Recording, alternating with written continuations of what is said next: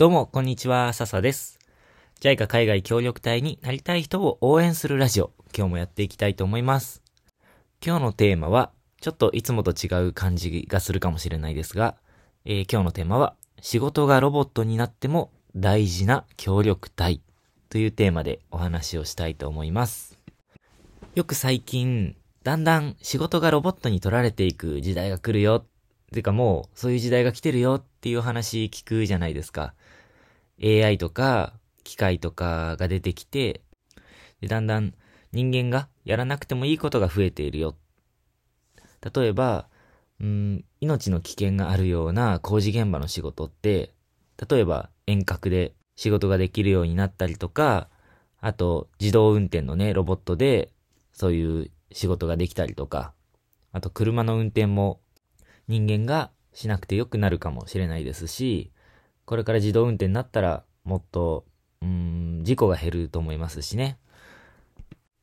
あと洗濯とかもね、あの、家事ですけど、家事も立派な仕事ですよね。洗濯なんかもドラム式洗濯機で乾燥機がついてるものなんかだと、本当もう人が作業することって、本当に入れてボタンを押すぐらいしかやることがなくなってますよね。で、そうやってどんどん人間のやることが減っていくと、仕事の種類とか、仕事をしなきゃいけない時間とかが多分どんどん減っていくと思うんですよね。で、そうなると、何を大事に生きていけばいいのかなって、うん、ちょっと考える機会がありまして、うん、まだ頭の中ではね、しっかりまとまってないんですけど、これかなっていう僕の心の中でね、あの、あくまで僕の意見ですけども、これかなっていうのが、これから人と生きていくとか、うんと、コミュニティを大事にするとか、うんと、なんていうのかな。人と仲良くなるとか、なんかそういうところがすごく大事な時代になっていくんじゃないかな。まあもちろんこれまでも絶対大事だったと思うんですけど、これからはそれがもっと大事になるんじゃないかなって思うんですよね。例えば、うん、僕昔は居酒屋って言ったらもう安いチェーン店を選んで行ってたんですよ。うん、それはもうただただ、その、安いお店であんまりお金を使わずに飲みたかったからっていう理由なんですけど、別にそこじゃなくてもいいんですよね。だから、隣にもっと安いお店ができたら絶対そこに行くし。だけど、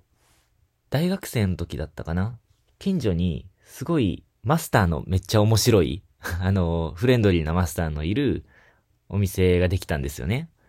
で、そこに僕は友達と毎週のように通ってたんですね。で、それはもちろん近いからっていうのは一つ理由だったんですけども、そのマスターが魅力的だったっていうのが何よりの理由だったんですよね。で、僕とか僕の友達たちは、もうそのマスターとなんだろう、まあ僕らだけでもね、楽しくおしゃべりするんですけど、途中でマスターが話に入ってきてくれたりとか、なんかそんなのがね、また楽しくて、で、またこっちもよく行くんで、あの、普段飲めないお酒なんかをサービスしてもらえたりね。だから、もうそこに人間関係がすごくできてたんですよ。だから、その、隣に、例えば、その居酒屋さんの隣に、もっと、うん、安い居酒屋さんが、例えばできてたとしても、僕はそっちの安い方じゃなくて、そのマスターのお店を選んでたと思うんですよね。そのマスターが好きだったし、うん、すごい良くもしてもらってたんで。うん。だから、人と人が繋がるってそういうことかなって思うんですよ。で、これって外交も同じかなって、国と国の関係も一緒かなって僕は思っていて、例えば嫌いな国よりも好きな国と貿易をしたいだろうし、もう本当例えばですけどね、仲の悪い国よりも仲のいい国と、うん、一緒に何かをやっていきたいだろうし、だから、いい貿易をしたいとか、いい国交がしたいとか、いい関係を築きたいとかって、これは人と人の関係も、国と国の関係も、全部一緒かなって僕は思うんですよ。で、そのために、どういい関係を築いていくのかっていうのは、もちろん国と国との、あの、まあ、偉い人たちと偉い人たちとの間でもいろんなことがされてると思いますけども、そこに手の届かない部分で協力隊っていうのが一役買っていると思うんですよね。で、協力隊は、あの、いろんな活動、いろんな職種でいろんな活動、病院とか、病院でも看護師とか、薬剤師とか、学校の先生とか、うんと、コミュニティ開発っていう職種とか、本当いろんな職種があるんですけども、その、どの人たちもみんな一緒に現地の人と活動して、で、現地に溶け込んで、で、いろんなことをやっていくわけじゃないですか。で、その中で、日本人ってすごいなとか、日本人っていいなとか、日本人のおかげでこんな風に変わったなとか、まあ、プロジェクトはうまくいかなかったけど、日本人と一緒にたくさん、うん、いろんなこと考えて、時間を共にしたっていう経験は、すごく思い出に残ると思うんですよね。そんなね、思い出なんて曖昧なものって思うかもしれないですが、ほんとね、あの、僕がパプアニューギニアにいた時に、現地の人たちに話を聞くと、えっ、ー、と、10年前ぐらいに僕が高校生だ、高校生だった時に、何々先生が理科を教えてくれて、その授業がすごく面白かったんだとか、この病院には昔、何々っていうボランティアがいて、で、ジャイカから来てて、で、その人のおかげで、が、あの、学校じゃない、病院がこんな風に変わったんだ、みたいなね、話とか、うん。日本人がこれを作ってくれたんだ、みたいな話とか、結構ね、現地で聞くんですよ。で、そういう、えっ、ー、と、なんだろうな、地域に根付いたっていうのかなローカルの人たちに日本人をアピールする場、する機会っていうのは、やっぱ国と国との事業だとなかなか難しい部分があると思います。で、ただ、そのために仲良くするのかっていうと、ちょっとそれは、うーん、誤解を生むというか、あのー、性格の悪いやつみたいに僕思われちゃうかもしれないですけど、でも、そういう関係っていうのは、人間関係っていうのが、日本人は自然に作っていける力があると思うんですよね。だから結構そういうのも、あのー、JICA とか日本から信頼されていて、協力隊って、例えばコミュニケーション能力をめちゃくちゃ精密に測るとか、難しい試験とかもないのは信頼されてるからなのかななんて思います。もうここはあくまで僕の意見ですけどね。そんな風に思うんですよね。で、現地にいると、うーん、あんまりこれ詳しくはね、こういう場で言えないんですけど、正直商売のためだけに来てる外国人っていう人たちもいるんですよ。で、まあ、商売もして、現地の人と仲良くなろうとしてる人たちもいますし、日本人で、日本人なんて特にそういう方が多いんですけど、まあ、そういう人たちの周りの従業員の人たちは、すごく楽しそうにお仕事をしてるんですが、最近ね、ビジネスに来ていた外国人が殺されてしまったっていうニュースを聞いたんですよ。うん、これは僕が言っていたパプアニューギニアの話なんですけど、で、僕が当時パプアニューギニアにいた時のことを思い出すと、ある国の人はもうパプア人を、うん、怒鳴って、本当にただただ使っていた。